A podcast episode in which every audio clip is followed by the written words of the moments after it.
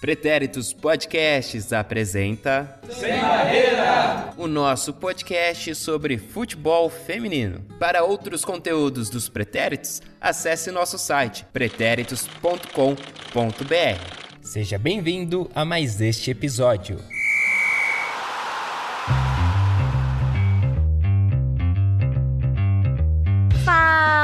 Sem barreira! Aqui é a Mel, tudo bem com vocês? Me diga uma coisa, vocês já estão preparados para essa festa maravilhosa que é o carnaval? Eu, infelizmente, estou muito longe do Brasil, desse verão maravilhoso e dessa festa que eu gosto tanto. Mas eu vou dar meu jeitinho, vou mexer meus pauzinhos aqui para tentar trazer um pouquinho desse meu espírito brasileiro e comemorar, me fantasiar, sair com os amigos, beber só um pouquinho.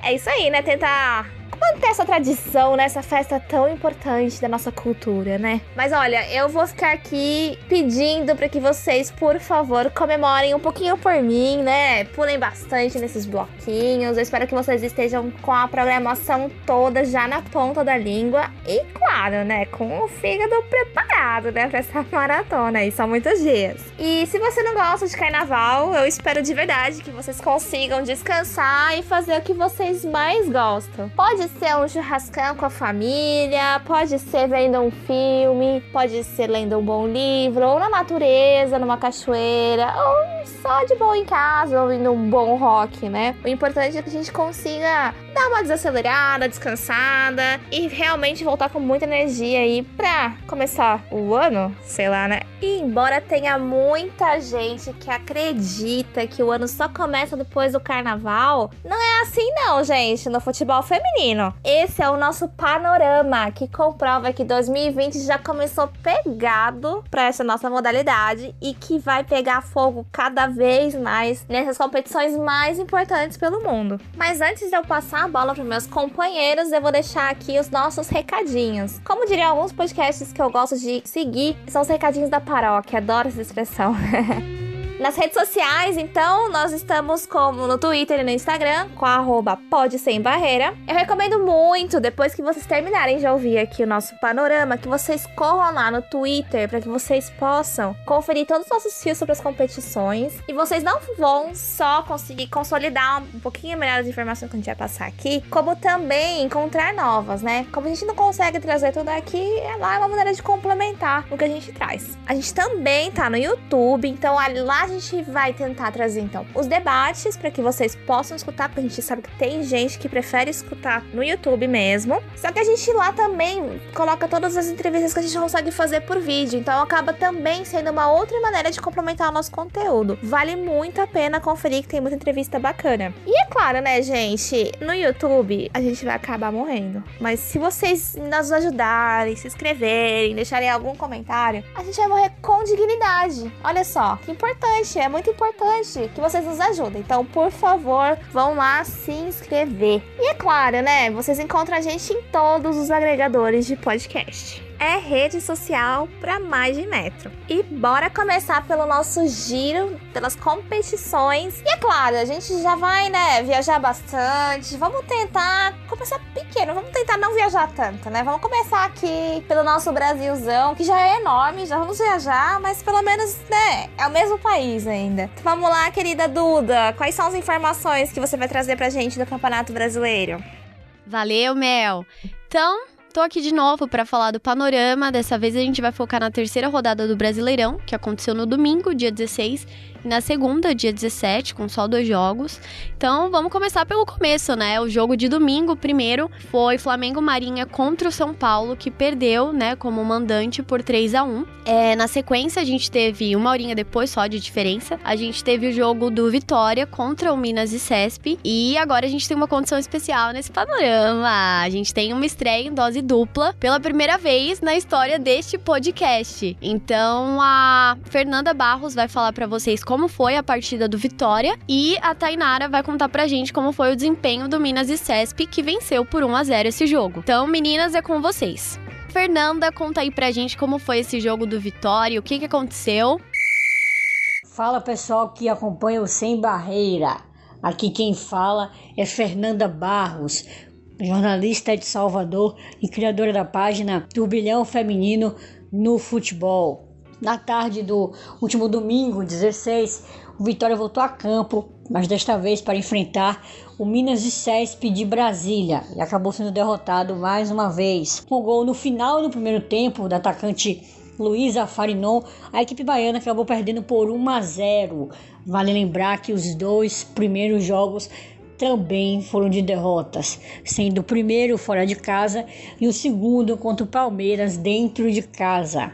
A partida marcou o duelo válido pela terceira rodada do Brasileiro Série A1. A equipe rubro-negra entrou em campo mais uma vez no tradicional 4-3-3. Em um jogo de muitos erros de ambas as partes, a torcida que foi ao Barradão pôde ver uma vitória um pouco melhor que nos dois primeiros jogos. É importante lembrar que essa é uma equipe ainda em reestruturação. No ano passado, o Vitória não disputou o estadual baiano e esse ano segue aí com algumas peças mais jovens, outras peças experientes, então segue se reestruturando. É importante lembrar também que o Vitória é uma equipe tradicional de Série A1 do brasileiro, já revelando algumas jogadoras como Verena, que está em Portugal, e Yasmin, que hoje está no Internacional. Além, claro, das jogadoras que se destacaram no estadual baiano pelo Bahia. A quem foi o Barradão pôde ver um jogo também aí muito truncado, principalmente no primeiro tempo, onde ocorreu aí muito no, no meio de campo. As equipes pouco arriscaram a gol. A próxima missão do Vitória é fora de casa contra o São José no domingo 14 de março. Fernanda Barros do Turbilhão Feminino, diretamente Salvador para a galera do Sem Barreira. Forte abraço a todos. E agora a Tatá vai contar pra gente como foi o desempenho do Minas. Então, Tatá, toca a bola.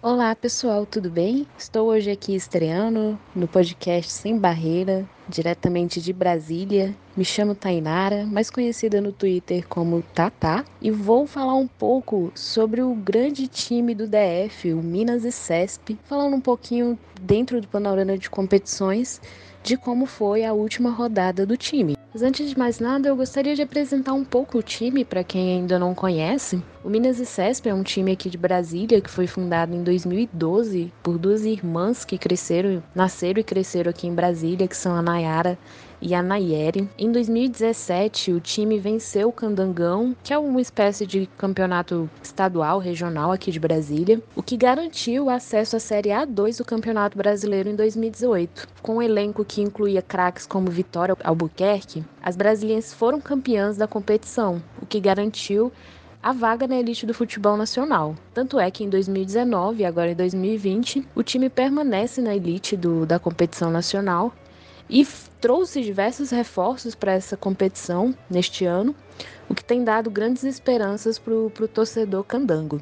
Eu, particularmente, quando começo a falar sobre o time, eu tenho uma certa dificuldade de parar, mas eu vou parando por aqui porque realmente é um, é um time que tem uma história muito bacana, um time que tem se sustentado na elite do futebol, sem, sem um grande. Sem um, sem um time masculino por trás, sem grandes financiamentos, e realmente é um exemplo para outros times dentro da competição de como tratar as atletas, de como fornecer uma estrutura bacana e de como fomentar realmente a modalidade no, no, no, Distrito Federal, num espaço onde até então o, a modalidade não era bem desenvolvida. E agora falando um pouco sobre como foi o jogo do Minas e Cesp contra o Vitória na última rodada.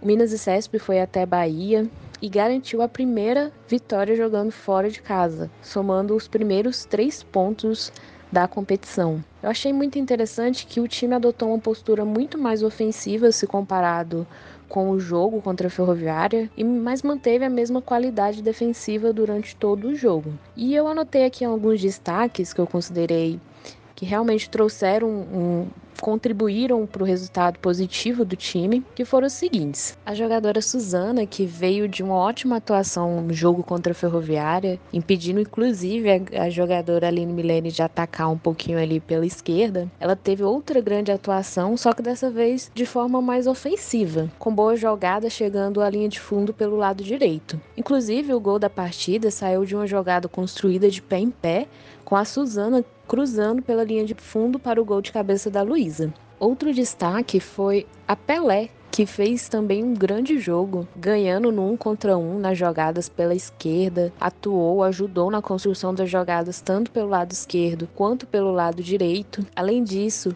a Bárbara e a Catrine, que são, foram dois reforços neste ano, deram grande intensidade a, e atuaram bem na distribuição das bolas para o ataque ali no meio-campo. A goleira Nájila, que também te, fez a sua estreia nessa partida, foi pouco exigida, mas quando acionada acabou respondendo respondendo bem com boas defesas. O time ainda tentou marcar dois gols olímpicos, além de ter criado chances de gol com Catrine, com a Bárbara, com a Jéssica e com a Pelé também. Eu gostei muito que o time teve tranquilidade para construir as jogadas, com a linha de marcação alta, principalmente no primeiro tempo, só que acabou pecando um pouco nas finalizações. O time teve boas oportunidades de ampliar o placar diante do Vitória, mas o saldo é muito positivo. O time tem uma qualidade de passe muito grande e realiza boas jogadas pelas laterais. E tem tudo para continuar crescendo dentro da competição. O time enfrenta na próxima rodada o Flamengo com, com o jogo aqui em casa, né? Inclusive, o estádio fica aqui pertinho de casa, então podem imaginar a minha felicidade de acompanhar o time do coração aqui de Brasília contra o time do Flamengo. E eu gostaria de agradecer a oportunidade de estar participando aqui no, no podcast. Deixei a minha pequena contribuição. Obrigada mesmo e até a próxima. Voltando aos jogos de domingo, a gente teve o Kinderman Havaí contra o Grêmio. E antes da gente falar o resultado desse jogo, eu queria fazer uma correção, porque no último panorama, quando eu falei da artilharia, eu me referi a Juliana do Grêmio como Júlia. E na verdade é Juliana, né? É que eu tinha acabado de falar da Júlia do Kinderman, e aí era tanta Júlia, tanto gol, tanto nome que eu acabei me confundindo. Então, só registrando aqui que foi a Juliana também na artilharia da, do primeiro panorama. Voltando ao jogo agora, de fato, o Havaí Kinderman venceu por 1 a 0 o Grêmio e a gente tem um panorama aqui bem específico desse jogo, né? A Paty Zeni vai contar pra gente como foi a partida pela visão do Kinderman. Então, Paty, é com você. No último panorama, eu falei que iria chamar o Havaí Kinderman de apenas Kinderman. E eu acho que eu devo me explicar do porquê vou fazer isso. O Havaí tem uma parceria com o Kinderman. Kinderman, um time super tradicional no futebol feminino. Por que, que eu vou chamar apenas de Kinderman? Porque os jogos são em Caçador, na casa do Kinderman, não em Florianópolis. Os jogos não são na ressacada. A torcida do Havaí não tem nenhuma. É, não tem nenhuma proximidade com o clube. Por isso é apenas Kinderman. Assim como aqui no, no Paraná, o Toledo fez uma parceria com o Curitiba pro Brasileiro A2 e os jogos provavelmente serão, serão mandados lá em Toledo. Nesse caso, eu também vou chamar o time apenas de Toledo e não de Curitiba. Dito isso, vamos falar sobre os dois jogos dessa semana, nessa última semana que o Kinderman teve. O primeiro jogo foi fora de casa contra o Corinthians com uma derrota de 2 a 1 e o último jogo, que foi no domingo, foi em casa contra o Grêmio, uma vitória de 1 a 0. Dois placares completamente normais. Hoje o Havaí ocupa a quinta colocação do Campeonato Brasileiro com duas vitórias e uma derrota, seis pontos, um padrão perfeitamente normal para o Kinderman nessas três primeiras rodadas. No, nesse primeiro jogo que nós vamos falar hoje, que foi contra o Corinthians, é, o gol, o único gol marcado pelo Kinderman foi contra da Pardal, já no finalzinho, depois de uma cobrança de falta, ela acabou desviando e o Kinderman marcou o gol. No jogo contra o Grêmio, que foi no final de semana, o, o time ganhou de apenas 1 a 0.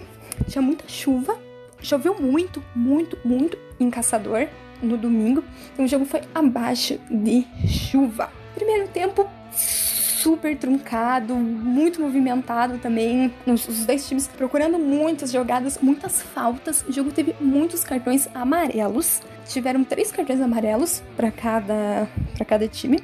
Tivemos seis cartões amarelos ao todo, tirando várias faltas. Mas o ataque de, de ambos os times do Havaí e do, do Kinderman, do Havaí Kinderman e do Grêmio não conseguiam lá completar. Foi apenas no segundo tempo, aos 33 minutos, que ela mesma, Julia Bianchi, a jogadora que marcou o primeiro gol do Campeonato Brasileiro desse ano contra o Vitória lá na primeira rodada, foi quem fez o gol do, do Kinderman aos 33 minutos do segundo tempo. Ela recebeu da Bruna Caldeirão, que apenas deu um toquezinho de, de cabeça, dominou no peito e bateu para o fundo das redes. O próximo jogo do Kinderman é apenas no dia 29, vai enfrentar o Internacional lá em Porto Alegre, pela quarta rodada. É um jogo difícil. Vai ser bem difícil pro, pro Kinderman, que pegou aí na terceira e na quarta rodada os dois times de Porto Alegre. Então, nós vamos ficar sem jogo agora aí pro, no carnaval. E voltamos no dia 29 com Kinderman e Internacional. Então, voltando aos jogos de domingo, porque a gente teve muita partida, foi uma lista extensa, mas eu prometo que tá acabando. Palmeiras enfrentou a Ferroviária e perdeu esse jogo por 4 a 1. Né? O Palmeiras estava ali como mandante, perdeu a primeira partida do, do Brasileirão a estreia contra o Corinthians, venceu de goleada o Vitória na rodada 2 e agora na rodada 3 foi derrotada aí de novo. Então precisa correr atrás, hein? E a gente também teve Iranduba contra o São José. O Iranduba que começou aí o Brasileirão super bem, mas acabou perdendo nessa última rodada pro São José por 3 a 1 E por fim, o último jogo de domingo, que foi Ponte Preta contra o Internacional. Também uma goleada ali 6 a 1 pro Inter. Já na segunda, a gente teve Santos e Cruzeiro. O Santos venceu por 2 a 0 é, numa partida que teve um público muito bom, mais de 7 mil pessoas. E a gente tem um boletim especial desse jogo com a. O Edu tá me olhando estranho aqui. O que, que você quer falar?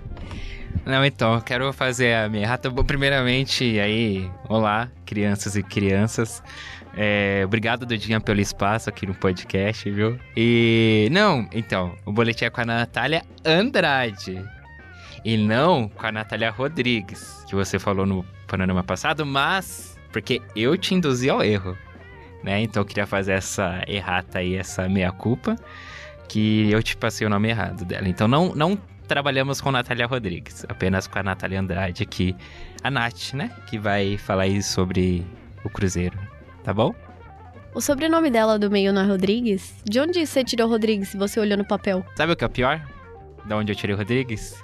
Do contato que tem o salvo dela no meu celular. Eu salvei o nome dela errado no meu celular. Meu Deus! Pois é, mas aí tá aqui a correção, não é mesmo? Tchau, querida. Ela vai te perdoar, tenho certeza. então, Nath Andrade, agora eu vou fazer a minha correção, né? Nath Andrade é com você.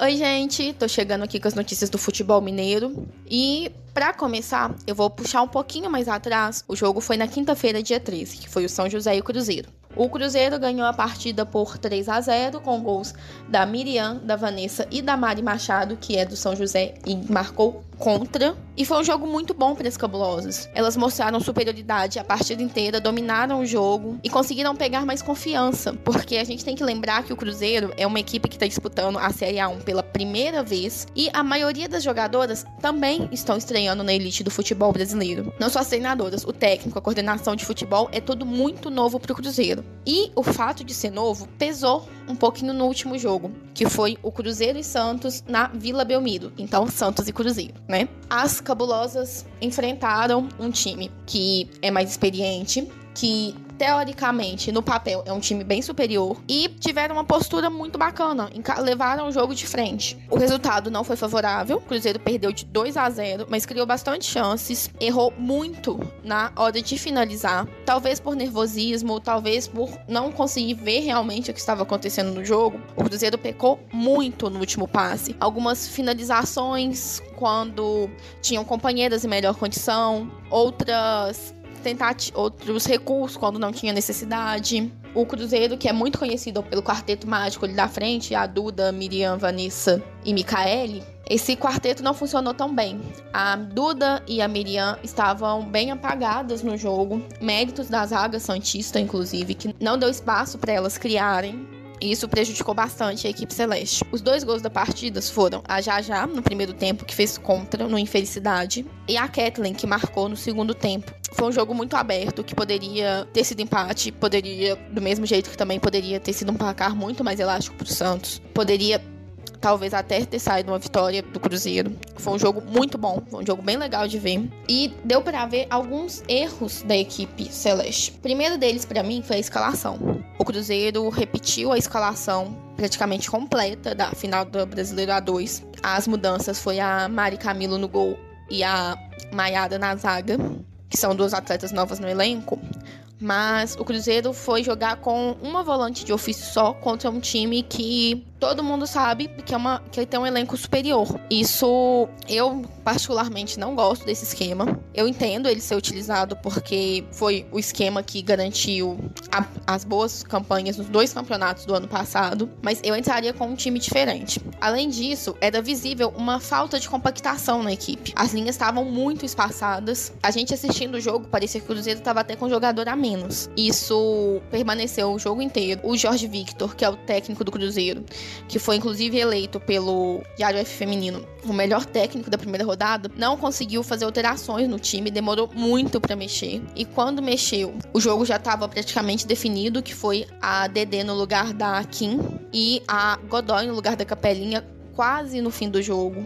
Já, era, já tinham passado os 45 minutos quando a alteração foi feita. Então, foi um dia que muita coisa não deu certo. Porém, a gente tem que destacar, eu, destaca, eu destaco muito o empenho das jogadoras, porque se você for pensar que tem jogadora no Cruzeiro que tá no segundo ano de profissional agora, que jogou quadra a vida inteira, pensar que o ataque do Cruzeiro, a média de idade é de 20 anos, são jogadoras muito novas, muitas delas jogaram praticamente a vida toda aqui em Minas. Então, o que faltou basicamente nesse jogo foi maturidade, e eu acho que é algo que o time vai pegar essa maldade de campeonato mesmo durante a competição. De novo, o Cruzeiro vai ficar desfalcado porque a Duda e a Micaele foram convocadas para um período de treinos preparatórios para o Sul-Americano Sub-20 com a seleção brasileira. Então, elas vão ficar fora dos jogos contra o Palmeiras, o Grêmio e o Iranduba, que são os próximos três confrontos. Elas ficam na seleção entre 18 de fevereiro e 22 de março. São dois desfalques bem importantes para a equipe celeste, mas como o Jorge Victor falou antes do início do, início do campeonato, ele tem elenco e confia no, no próprio time para saber que, mesmo com desfalques importantes, ele consegue, o Cruzeiro consegue manter o mesmo nível. Vamos ver, né? Vamos esperar para ver o que vem aí. Muito bem, Nath.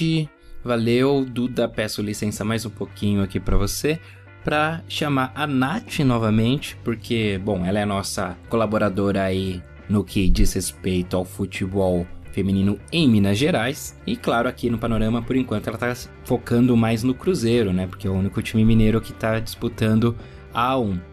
É, mas essa semana aí aconteceu também um negócio bem chato, grotesco, é, envolvendo o Atlético Mineiro. Então a Nath Andrade volta aqui para nos contar aí sobre esse episódio, envolvendo o mascote do Galo. Enfim, Nath, com você novamente. Valeu, Duda, pelo espaço.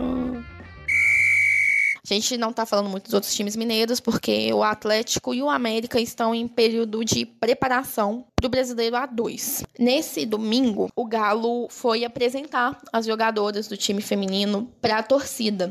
E o que era para ser uma tarde muito legal foi marcada por duas cenas muito tristes. A primeira que foi vista na hora foi quando as jogadoras foram dar uma volta olímpica no campo para conhecer a torcida e serem reconhecidas pela torcida. A torcida organizada Galocura, ali no setor onde ficam as torcidas organizadas do Atlético, começou a gritar para as jogadoras numa total falta de respeito: vem pra Galocura, vem gostosa. Foi bastante constrangedor. Quem estava perto se sentiu constrangido. E até aí a gente achou que morreu nisso. À noite, quando a gente foi ver as gravações da TV Galo que fez a cobertura, eu tava no estádio, tava fazendo a cobertura também.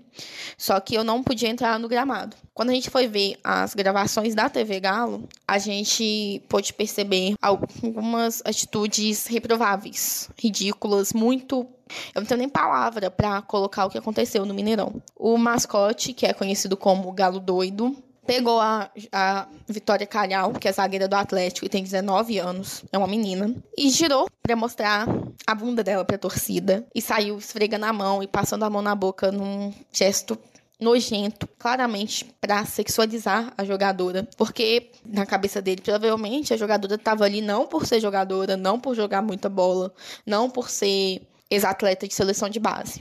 Isso não importa. O negócio é ela ser bonita. E isso não cabe mais em lugar nenhum. Lugar nenhum. Independente de cor, de orientação sexual, de aparência, do que for. As atletas estavam ali enquanto atletas e têm que ser respeitadas como tal. Do mesmo jeito que quando a gente está no campo enquanto jornalista, enquanto torcedora, da forma que for. A obrigação é respeito. Foi um momento muito triste a Vitória não percebeu na hora. Ela só percebeu quando ela viu as gravações, conversando com ela, ela me disse que ela achou que ele tinha virado para mostrar o número dela, porque ela é camisa 13, que é o número do Galo. Ela ficou muito chateada. Foi outras jogadoras também ficaram extremamente constrangidas porque não foi um, foi um desrespeito direto com a Calhau e foi um desrespeito com todas as outras atletas eh, e todas as mulheres ali presentes. E não foi a primeira vez, com a repercussão do caso, a gente soube de, outros, de outras duas situações em que o mascote teve comportamentos inadequados, para não falar claramente que ele assediou outras pessoas. E o Atlético lançou uma nota repudiando e dizendo que o mascote foi afastado. Não foi demitido, foi afastado. E o que a gente espera é que sejam tomadas atitudes não só para punir, mas também para educar, para evitar que cenas como essas não se repitam. Aqui é a Natália Andrade e esse foi o informe dos times femininos mineiros. E agora, fechando o panorama dessa semana, a gente teve a última rodada aí, né? Fechando a terceira. Corinthians e Audax, que eles já fizeram uma parceria. Eu fui nesse jogo, inclusive. Acho que era. Não lembro de. Ah, eu queria fazer uma correção. No primeiro episódio desse podcast, quando eu falei que eu tinha assistido no estádio é, Corinthians Audax contra o São José pela final do eu não lembro se eu falei Brasileirão ou Copa do Brasil, mas era pela Copa do Brasil. Acho que eu falei Brasileirão no episódio. Então, se eu falei certo, mantém aquele, mas se eu falei errado, tô corrigindo agora. É Copa do Brasil, o jogo que eu vi em 2016, tá bom? E o Corinthians e o Aldax, né, que já foram ali parceiros, agora se enfrentaram. Um confronto de ex-amigos? Não, brincadeira. É, o Corinthians venceu por 3 a 0 e a gente chega ao fim do nosso panorama aqui entre aspas, né? Porque falta artilharia. E a classificação. E a classificação, bem lembrado. Obrigada, Eduardo, meu assistente hoje. É, ele tem que ter muita paciência comigo, viu, gente? Gravar panorama não é fácil. Então vamos lá. Primeiro vamos mostrar para você, mostrar não, né, que ninguém tá vendo, mas vamos falar como é que tá a tabela. É, o Santos assume a liderança aqui com nove pontos. É, na sequência vem a Ferroviária em segundo, né? Em terceiro vem o Corinthians também com nove pontos. O critério aqui de desempate é saldo de gols, tá? É, em quarto lugar, a gente tem o Inter com sete pontos. Em quinto, o Kinderman com seis. Na sequência, vem o Grêmio e o Cruzeiro também com seis, né? Sexta posição, o Grêmio. Sétima posição, o Cruzeiro também com seis. Critério de saldo de gols como desempate. Em oitavo, fechando o nosso G8, adoro falar G8. É, a gente tem o São José com quatro pontos. Aí imagina os cavalinhos do Fantástico entrando numa versão feminina, sabe? Ai, eu podia fazer. Aí eu ia comprar. Ali no meio da tabela, da nona posição até a décima terceira, todos com três pontos, a gente tem Iranduba, Palmeiras, Minas e Cesp, Flamengo Marinha e São José. São José que já tá ali na zona de rebaixamento, né, em décimo terceiro, em décimo quarto a gente tem Audax, em décimo quinto Vitória, em décimo sexto a Ponte Preta, fechando o Z4, todos esses três últimos aí, Audax, Vitória e Ponte Preta, com zero pontos. Às vezes eu acho que as pessoas não entendem o que eu falo porque eu me perco nos meus raciocínios. Mas, gente, eu peço a compreensão de vocês, tá bom? Muito obrigada pela paciência, vocês são incríveis, mas não acabou. Eu acho que esse panorama pode ficar um pouquinho maior por minha parte, por minha culpa, mas a gente vai melhorar isso. Então vamos falar da artilharia, tá bom? O Eduardo tá aqui me olhando com cara feia, porque. Não vou fazer a vinheta. Artilharia! Vamos lá. A Bianca. Ah, eu já entrevistei a Bianca Brasil, sabia? Pro meu mini doc sobre futebol feminino. Uma fofa. A Bianca, da, do Inter, a Carla, do São Paulo, a Júlia, do Kinderman, e a Patrícia e a Sâmia, da Ferroviária, estão ali no topo da artilharia com três gols. E é isso. Você veio na razão social mesmo aqui, né? Na... Patrícia dos. Quem é Patrícia dos Santos? Eu não falei do Santos. Então, não, é que ela era do Santos. Eu, eu, tô, eu, tô, eu tô com a cabeça no passado. Me induzindo ao erro de novo. Quem que é a Patrícia da Ferroviária? Quem que é? Por que? Como assim, quem que ela é? Jogadora. É a Social. Social? So, so, social media, ela é social. É, eu não entendi. Social. Social. Patrícia da Silva Social. Ah, eu tenho que falar o sobrenome das jogadoras, não, é importante, é, né? Ela é, mais conhecida, ela é mais conhecida como Social. Eu acho que você fala Patrícia da Ferroviária. Tá bom. Vamos gravar de novo essa não, parte. Não, não, acho que, eu acho que é um, um debate que vale aí ficar aí no episódio. Vamos deixar. Paty, responde pra gente. Você quer ser chamada de Paty Social? Social? Social. É, Paty Social, na verdade. Social. Né? Patrícia, você tá brava com ela. Por que você tá brava com ela? Eu? É. Não, por quê? Ela é uma fofa. É, tá chamando ela de Patrícia. Isso é uma coisa que acontece, sabe? Já que a gente levantou essa questão. Nossa, esse panorama vai ficar enorme. Já que a gente levantou essa questão aí do, da razão social, isso acontece muito nas transmissões aí da, das equipes que não estão. Equipes de transmissões, né? Que não estão preparadas. E aí você pega o. Como que fala? A escalação, né, que, que os times passam e geralmente vem realmente, né, o nome completo da jogadora. Então, mas tem muitos jogadores que é conhecida por apelido ou por algum sobrenome. Então, aí, às vezes você pega algumas transmissões que você escuta uns nomes assim que você não tá acostumado porque o narrador não não conhece, né, não está habituado com Bianca feminino. Brasil? Você falou Bianca Brasil em algum momento, sim. É exatamente isso que você entrou, porque aí a Bianca Brasil é o nome artístico dela. nome artístico. Nome artístico futebolístico. E aqui, por exemplo. Sim, aí tá o nome, o nome dela mesmo. O Bianca nome... Brasil. Razão social. Nome fantasia, nome. Isso. É, Bianca Brasil. É. Aqui, ó. Tá vendo? Muito importante. É isso, então. Aqui, ó, aqui. Ah, ó, tá vendo? O Google que tá errado. O Google tá. É, que o Google trabalha com, com dados com dados coletados Aham. regularmente, por isso. Então não preciso gravar de novo. Eu vou gravar não, de não novo. precisa, não, não. não Mas tá- eu vou gravar. Tchau. Então é isso, gente. Muito obrigada pela paciência, pelo carinho. É... Se hidratem, que tá calor, tá bom? Agora eu devolvo pra Mel de novo. Imagine uma bola rolando e eu tocando pra Mel. Top, fechou. Valeu, Duda. E a gente termina aqui a nossa volta pelo Brasil e começa o nosso giro internacional. Mas antes de a gente ter que cruzar o oceano, a gente vai para um país do nosso querido continente da América Latina, que é bem conhecido pelos mariachis, pela tequila maravilhosa, que é o México. Começando agora com a nossa querida Liga Mexicana Femenil, Jornada 7, Clausura 2020, hein? O Cruz Azul ganhou de 3 a 1 contra o Santos Laguna e garantiu a sua primeira vitória em casa no Clausura 2020. Temos um empate cheio de gols entre o Querétaro e o Necaxa nessa partida que terminou em 3 a 3. O Atlas foi ganhar de 2 a 1 contra o FC Juárez, mas não foi numa virada em casa. O Atlas ia sair perdendo, mas no finalzinho da partida ele encontrou lá no fundo muita energia para fazer dois belos gols e virar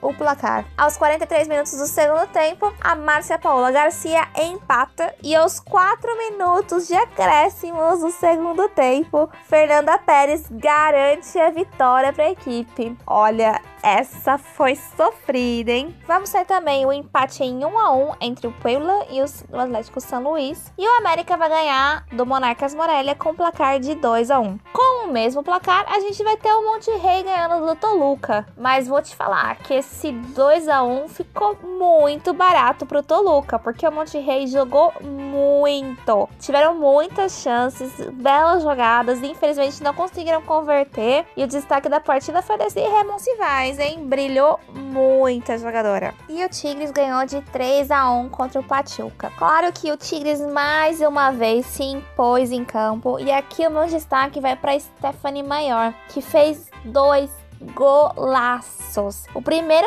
ela recebeu um cruzamento e ela pega direto na bola de primeira. E o segundo, ela se livra de duas defensoras da goleira numa belíssima jogada individual. Vale a pena conferir esses dois lances, hein? E o Guadalajara vai aplicar uma goleada de 4 a 1 contra o Tijuana. E aí a gente vai deixar por último o Leão e o Pumas, porque essa partida na verdade não aconteceu e ela acabou sendo adiada para o dia 13 de abril. E depois dessa jornada 7, a gente ainda vai ter a Cláudia Fabíola Ibarra como artilheira com 6 gols, mas agora ela já tá empatada com a Mônica Desirê Monsivais. Com certeza ela não vai deixar barato e a disputa vai pegar fogo, hein? E a nossa tabela fica desse jeito. O América está em primeiro com 17 pontos e logo em seguida a gente vai ter empatados com 16 pontos o Tigres e o Atlas em segundo segundo e terceiro lugar, respectivamente. E depois disso, a gente vai ter bem uma escadinha, sabe? A gente vai ter o Monte Rei com 13 pontos em quarto,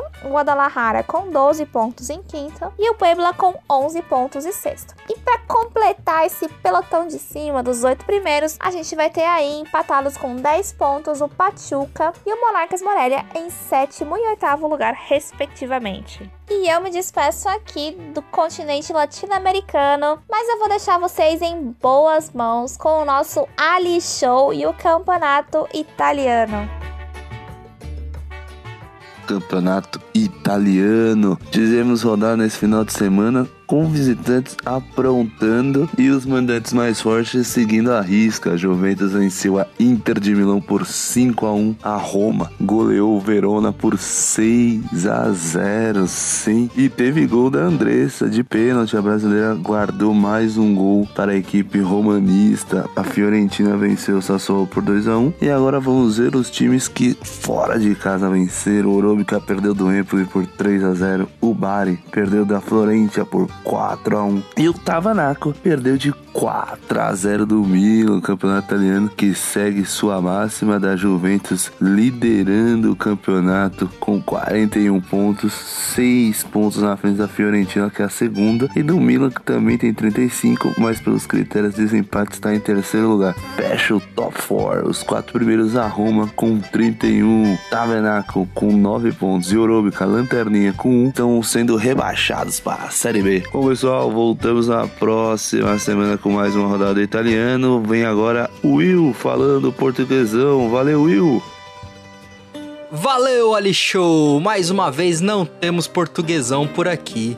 A Liga BPI abre espaço para a Taça de Portugal, que vamos relembrar é aquela competição que reúne os times da primeira e da segunda divisão de Portugal abrimos as quartas de final com o confronto de dois times da primeira divisão e que estão brigando ali pela quarta posição da Liga BPI. Jogo equilibrado como vencendo a disputa entre Clube de Futebol Benfica e Estoril Praia. 2 a 2 no tempo regulamentar e 4 a 2 para o Estoril Praia nos pênaltis. O Braga entrou em campo como visitante e saiu com uma vitória de 2 a 0 para cima do Ovarense, time que flerta ali com a zona do rebaixamento na liga. Já o Benfica, líder da Liga BPI, enfrentou o Amora Futebol Clube da segunda divisão e não teve perdão. 11 a 2. O que já parecia impossível ficou ainda mais, porque logo aos 13 minutos o Benfica ganhou um pênalti, convertido pela brasileira Nicole Raisla, e daí para frente foi um baile. E para fechar as quartas, disputa de dois times da segunda divisão, a Associação Desportiva Grijó contra o Famalicão. E o Famalicão venceu fácil, 5 a 1. Com essas partidas já temos os jogos da semifinal decididos. O Famalicão recebe o poderoso Benfica e o Braga vai até a cidade de Estoril enfrentar o Estoril Praia. Agora é com você, Isa, nos conte sobre a Espanha.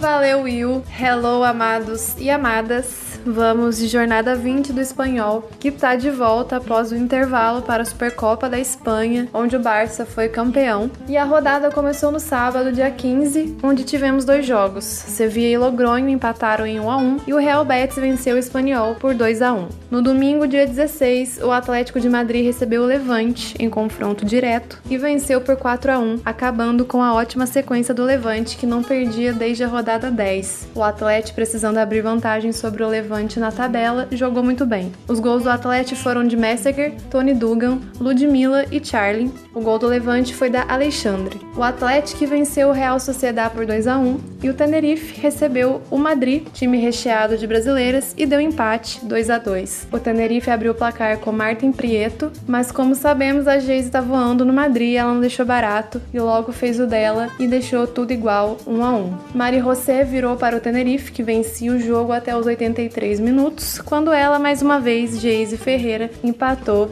e garantiu um ponto para o Madrid. O Barcelona goleou o Sporting com 7 gols a 0. Os gols foram de Hansen, Hermoso que fez dois, Martins que tá de volta e jogando muito bem. Além do gol, ela também deu duas assistências, Alexia Putellas e Oshoala que também fez dois. O Tacon ficou no 0 a 0 com Valência e fechando a rodada, o Raio Valecano venceu o Deportivo por 2 a 1. Na tabela de classificação, em primeiro lugar o Barcelona com 53 pontos, 9 pontos de vantagem do Atlético, que é o segundo colocado com 44 pontos, que tem 5 pontos de vantagem sobre o Levante, que é o terceiro colocado com 39 pontos. Na zona de rebaixamento continua tudo igual, o Real Betis agora com 16 pontos e o Espanhol com 4. Agora eu passo o bastão para Mel Caruso com o campeonato alemão.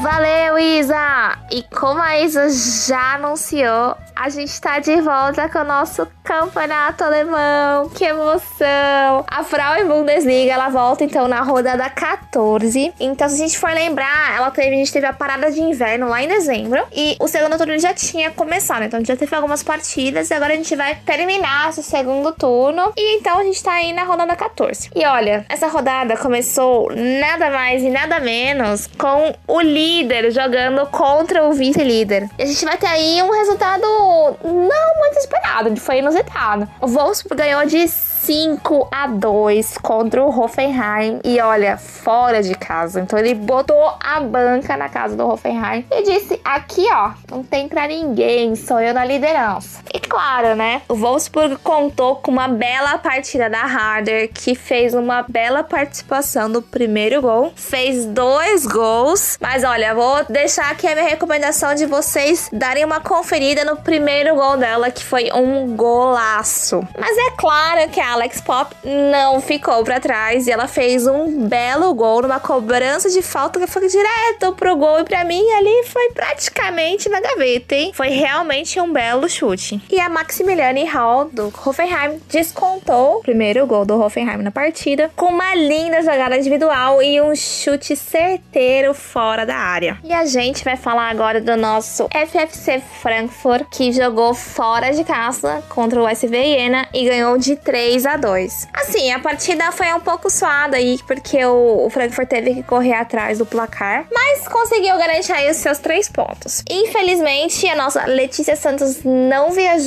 para jogar, não ficou nem no banco, assim como a nossa Laura Foiazinga. Mas eu vou deixar aqui então o meu destaque pro segundo gol do Frankfurt, que praticamente foi um gol olímpico da Inga Schultz. Foi muito engraçado porque ela, a bola fez um efeito muito incrível, assim, e pegou a goleira realmente de surpresa. Mas assim, tem que falar que ok, tava ventando bastante na partida. Tem uns lances assim que você vê cobrança de escanteio, realmente a bandeirinha movimentando bastante. Mas assim, né? Ainda assim, foi realmente um efeito muito impressionante. Que ó, golaço.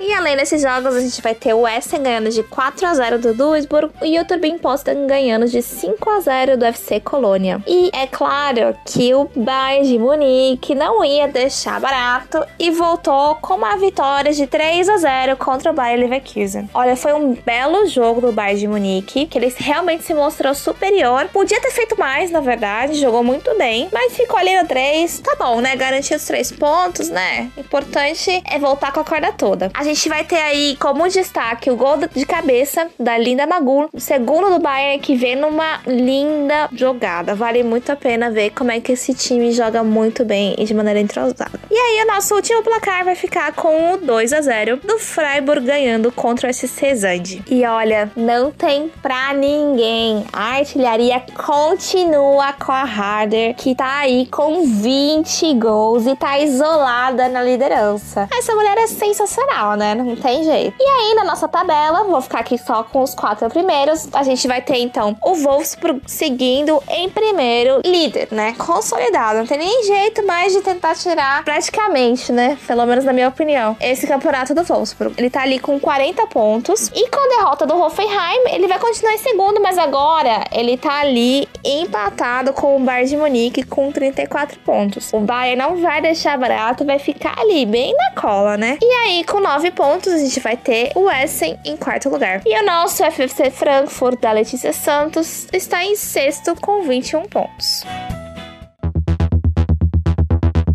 Para encerrar, eu vou vir aqui recomendar que vocês aproveitem esse carnaval e esse feriadão para dar uma maratonada nos nossos episódios. O nosso primeiro episódio do ano, no episódio 38, ele foi sobre 2019. Mas tem coisa melhor do que passar pelos nossos episódios principais antes de escutá-lo? É claro que eu falaria assim, o certo é vocês escutarem todos, porque todos são maravilhosos. Mas eu vou ser aqui boazinha e eu vou dar umas dicas aí para vocês. Se vocês acabaram de chegar ou se vocês não querem escutar todos aí. Então, ali, né, no comecinho do, do podcast, a gente vai ter ali é, o primeiro episódio em que os membros da, vamos dizer, velha guarda, ixi, será que eles vão ficar bravos comigo? Mas em que os membros da velha guarda, eles vão trazer um pouquinho das suas impressões, das suas expectativas. E a gente vai ter já algumas discussões interessantes sobre esses assuntos bem polêmicos, assim, bem marcados do futebol feminino, que é a questão, né, de reduzir o gol, de como tornar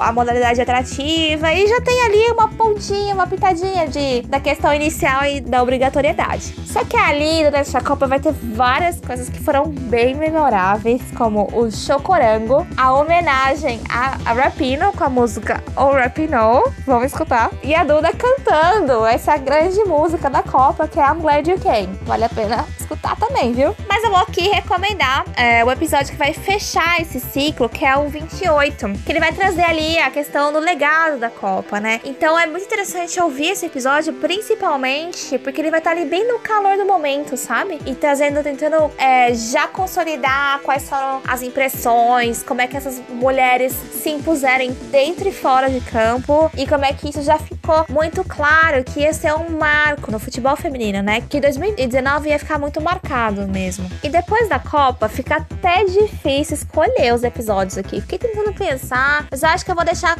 vocês com duas recomendações. A gente vai ter aí o episódio de debate 36, que vai ser sobre a obrigatoriedade, e ele é muito legal porque ele vai trazer um um, debate bem saudável sobre a obrigatoriedade dos times brasileiros em manter um time feminino. E vale a pena também conferir o episódio 35, que é o de modelos de transmissão, e que a gente vai ter uma grande referência de marketing super avançado com a questão da droguinha e do FootTube. Eu espero ter deixado vocês bem curiosos, porque vale muito a pena escutar esse argumento. E é claro, além disso, eu vou recomendar que vocês deem uma olhada lá no YouTube para conferir todas as nossas grandes entrevistas e os vídeos, tá? É muito legal também poder acompanhar, né? Essa questão da cara a cara com pessoa, com entrevistado. E é legal também ver a entrevista com a Carol. E para quem não gosta de carnaval, é, já vai ser uma maneira ótima de se divertir e exaltar esse nosso lindo futebol feminino, né? Então, ó, gente, quero nem saber de desculpa. Se você gosta de carnaval, você pode escutar. A hora que você acordar, você vai estar bem de ressaca, escuta ali, dá umas risadas, com certeza vai dar um ânimo. E se você não gosta, você vai se divertir, tá vendo? Não tem como perder. Por favor, gente, confiram, sigam as recomendações, vocês vão se divertir, vão aproveitar muito.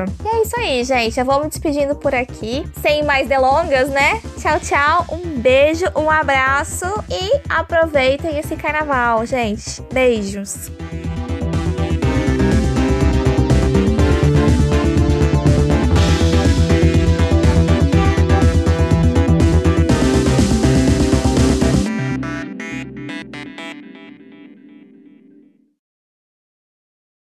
E aí você me chama pra falar o nome dela, porque no outro eu te falei o nome dela errado.